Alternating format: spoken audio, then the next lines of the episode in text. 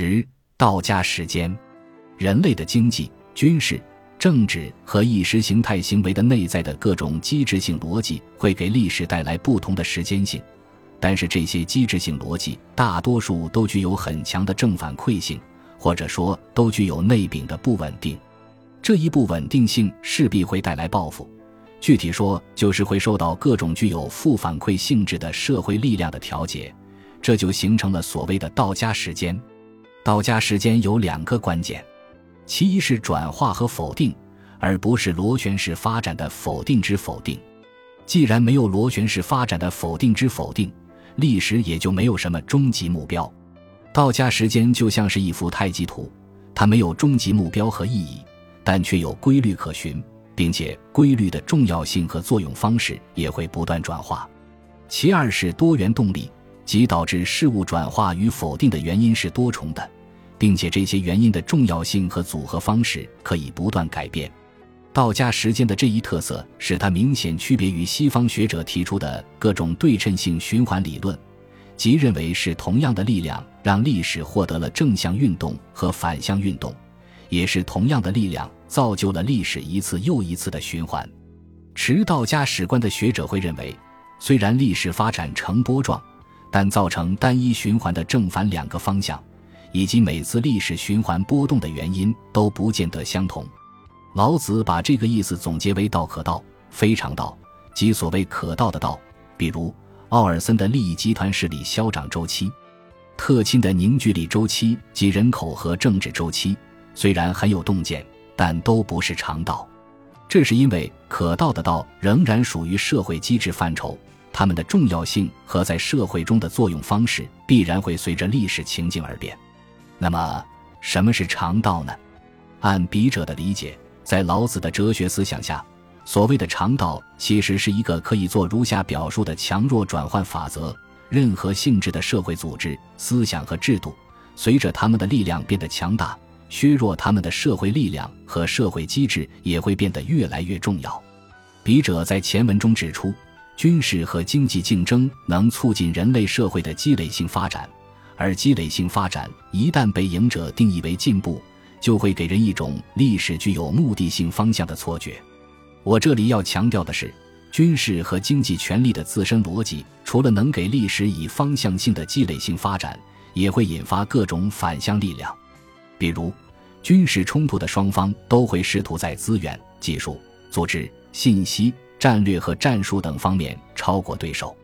军事差距达到一定程度后，占优势的一方就可能做出包括过度扩张、藐视对手、忽视自己的弱点和潜在危机等错误决策。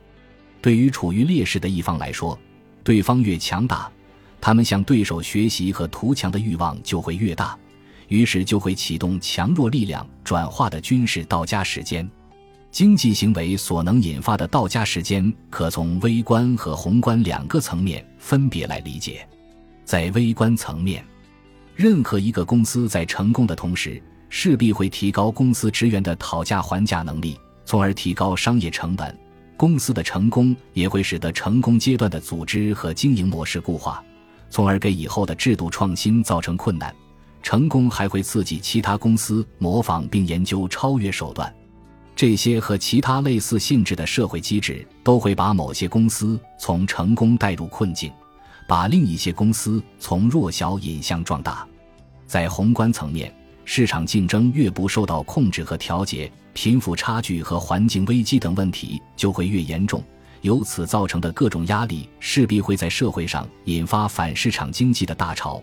而大潮一旦来临，一般都势不可当。由此造成的对市场的过度压制，势必会引发普遍的贫穷和稀缺，从而增强各种反向逻辑的力量。政治行为所能引发的道家时间逻辑就更多了，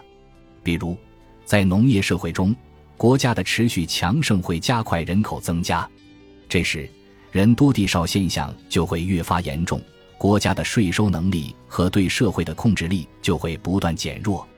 还比如，国家力量的持续走强，必然会给统治者带来过度自信，固化和强化利益集团政治，让官僚科层逻辑取代政治逻辑。导致社会凝聚力下降，类似的原因都会壮大那些削弱政治势力的力量，形成各种与政治逻辑相关的道家时间。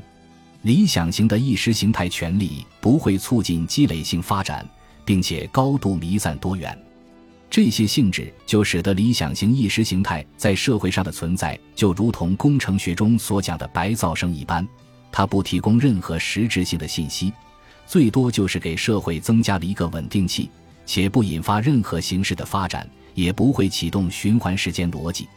但是意识形态能论证社会存在和社会行动的合理性，因此很受其他类型的社会行动者青睐。这是因为有意识形态支持的社会力量不但更为牢固，而且还能释放出原本不可能获得的社会能量。但是在与其他形式的社会力量结合后，意识形态权力就不再以理想型状态出现。具体说，就是与其他社会力量相结合后的意识形态就可能会走向强势，其行动者就会获取大量社会资源，并且启动意识形态权力的组织化。交规化以及表述的高级化和精细化进程，这就给今天的我们带来了某些高级意识形态更具有说服力的错觉。可是，意识形态与其他社会力量组合的另外一个后果，就是成倍的加强了各种反向运动的力量，加速了反向运动的进程。举例来说，没有意识形态的支持，经济自由主义不可能取得强势。而支持经济自由主义的意识形态越在一个社会中占主流，市场的负面性在该社会就越得不到有效控制，由市场的负面性所引发的反向运动也会来得越凶猛。一旦有了殖民主义、种族主义、民族主义等意识形态的支持，军事侵略和奴役其他社会群体的行为就会被认定为理所当然，而所引发的各种反向运动自然也会来得越凶猛。在经济、军事、政治和意识形态力量所能形成的各种两两组合中，没有比意识形态和政治权力的结合对于历史发展来说更为重要的了。意识形态能为国家提供更稳定的合法性基础，但是，一旦国家推崇某个能为自己提供合法性基础的意识形态，该意识形态就会在高度多元的理想型意识形态场域中脱颖而出，取得强势地位。这时，各种反向力量马上就会萌生。比如，在当代社会，当作为立国之本的意识形态发展成为被广泛接受的主流价值观时，该价值观就会成为民众看问题的出发点和行为模式的依据。民众因此会对符合主流价值观的舆论坚信不疑，并追求与主流价值观一致的政治正确，包括对自己的行为主动设限。抨击他人的政治不正确行为，甚至要求国家对政治不正确的思想和行为进行打压。当政治正确的压力达到一定高度后，伪装和虚伪就会变得普遍，道德高调就会与社会实际产生严重脱节，社会问题就会难以得到反映。再加上对主流价值观深信不疑的国家精英会坚持己见，知识精英会粉饰太平。国家权力的黑暗面和某意识形态的盲区，在此时就会被成倍放大，反向力量因此会来得更为凶猛。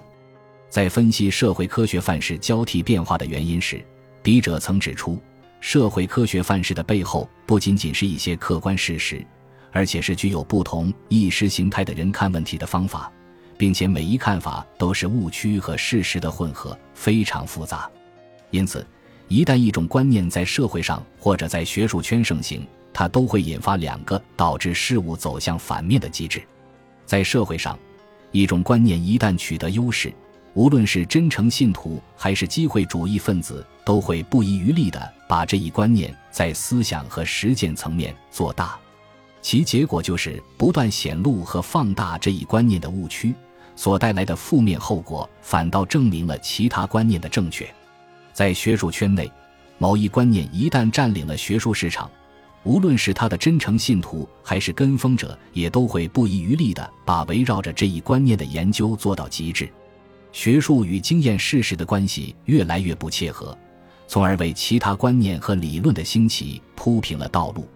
最为可悲，但却几乎是不可避免的情景，就是主流社会观念和主流学术观念的合流。学术在这时会降为权力的附庸和帮凶。在历史上，这种河流带来的总是灾难，古今中外无不如此。但是，由于以上的两个机制的约束，人类几乎是不可能从中真正吸取教训的。笔者在此所分析的，正是政治和具有一定意识形态性的社会科学学术的结合所能引发的道家反向运动。本集播放完毕，感谢您的收听，喜欢请订阅加关注，主页有更多精彩内容。